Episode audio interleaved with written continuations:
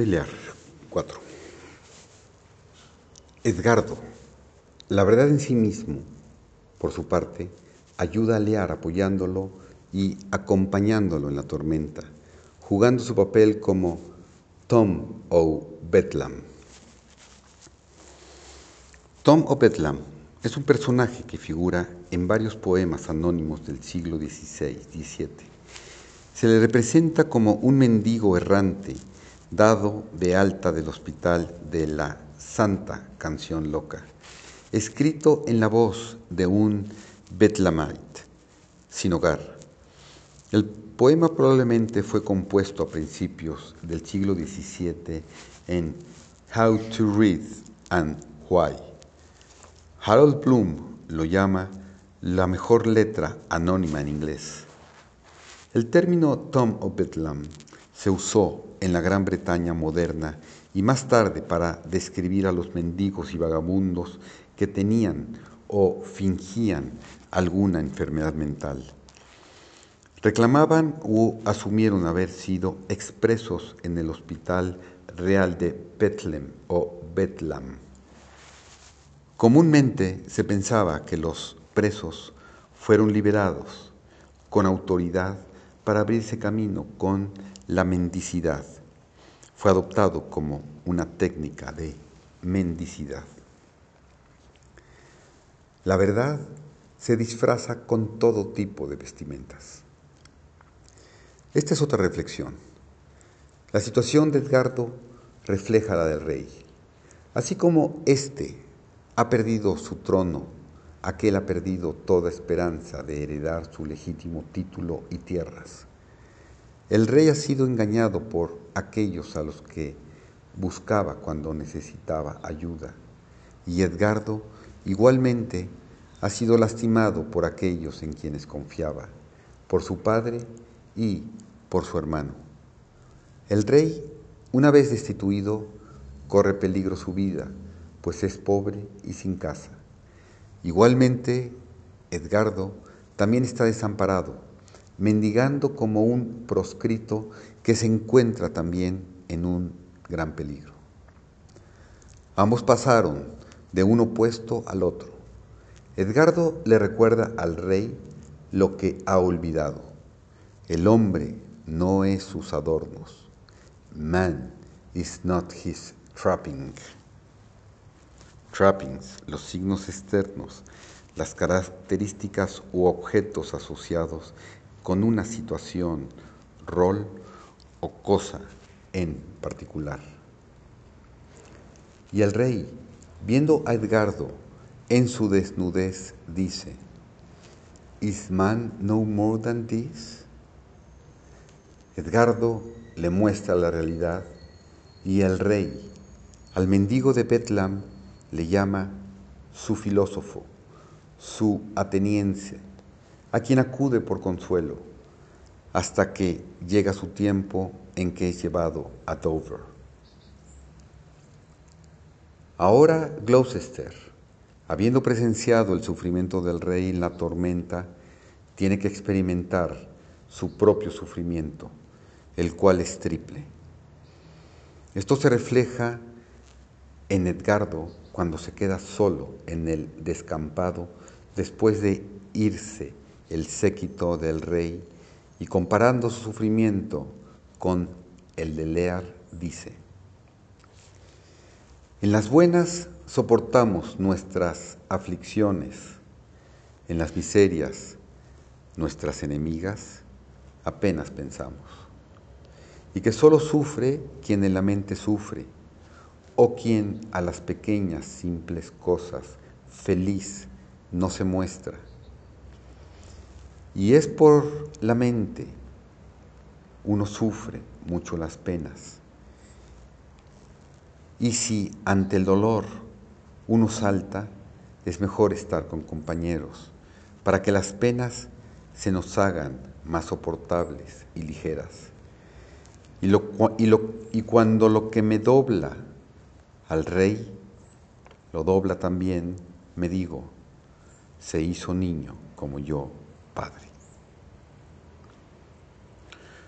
When we are better severing our woes. We, we scarcely think our miseries are foes. Who alone suffers, suffers most the mind. Leaving free things and happy shows behind. But then the mind muches, sufferance doubt or skip, when grief hath mate and hearing fellowship. How light and portable my pain seems now, when that which makes me bend makes the king bow, he childed as I fathered.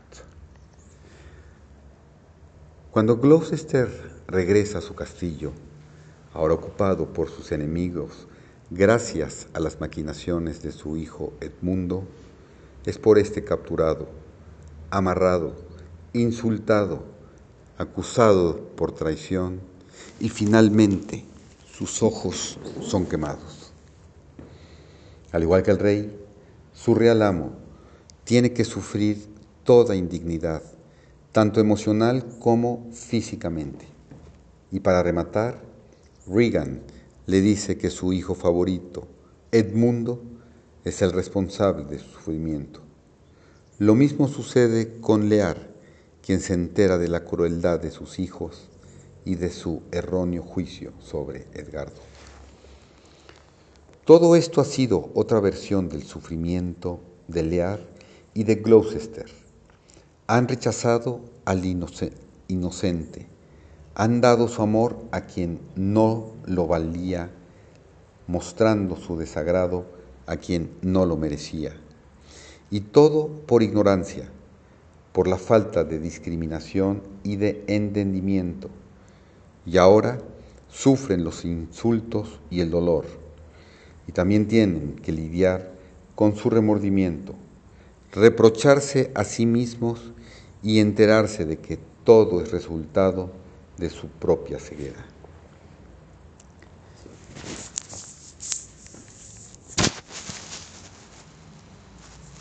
Cinco. En el escenario se representa la forma en que ciegan a Gloucester en lugar de solo informarlo. La razón pudiera ser catártica.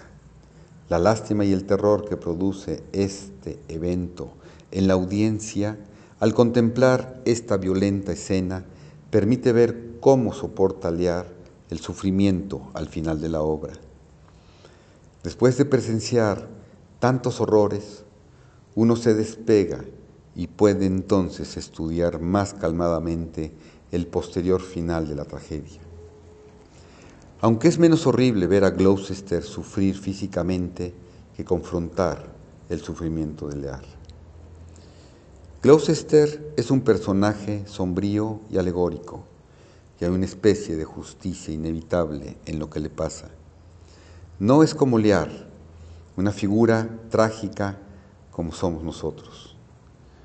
Para los hombres iniciados, la ceguera tiene un significado muy profundo. Entre los antiguos se creía que la ceguera exterior incrementaba la visión interna.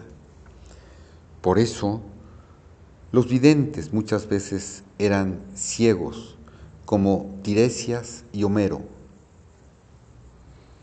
Sansón también sufrió esa ceguera simbólica antes de que triunfara sobre sus enemigos. En la mitología griega, Tiresias fue un adivino ciego de la ciudad de Tebas, uno de los dos adivinos más célebres. El otro fue Calacas, hijo de Everes y de la ninfa Cariclo. Al final se extiende la nota. Homero es un juego de palabras derivado de la expresión o me orón, que significa el que no ve.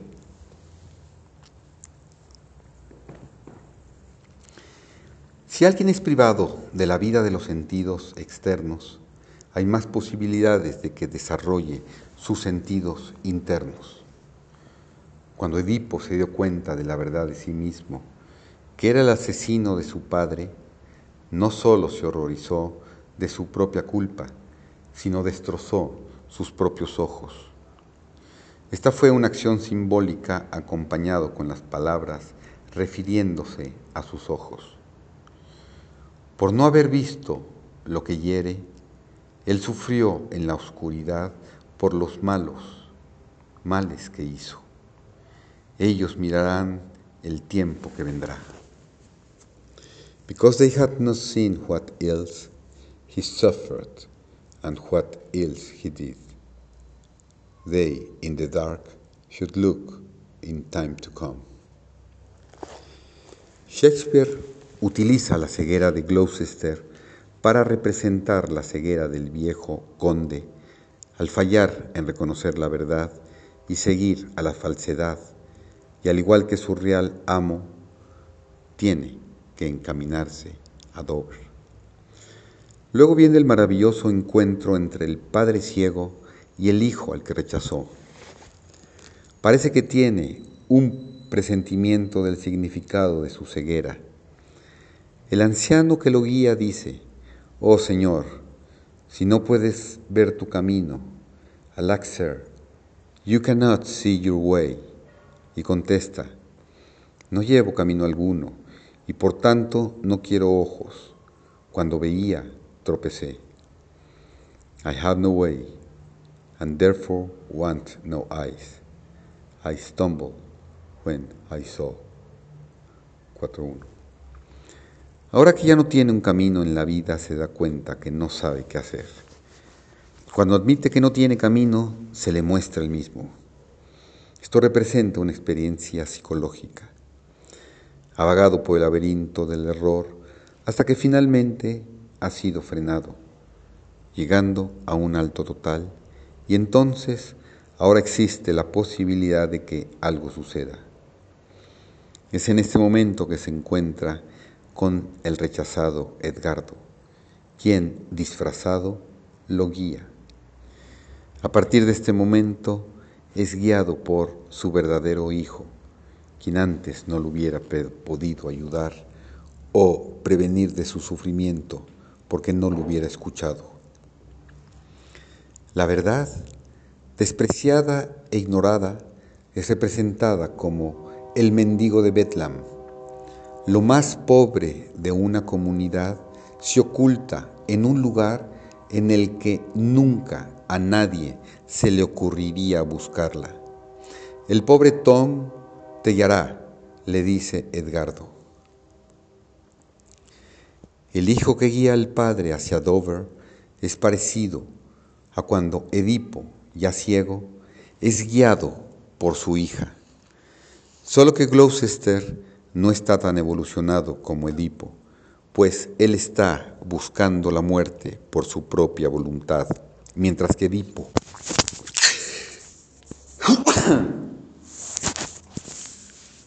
se preparaba para dejar este mundo bajo las órdenes de los dioses.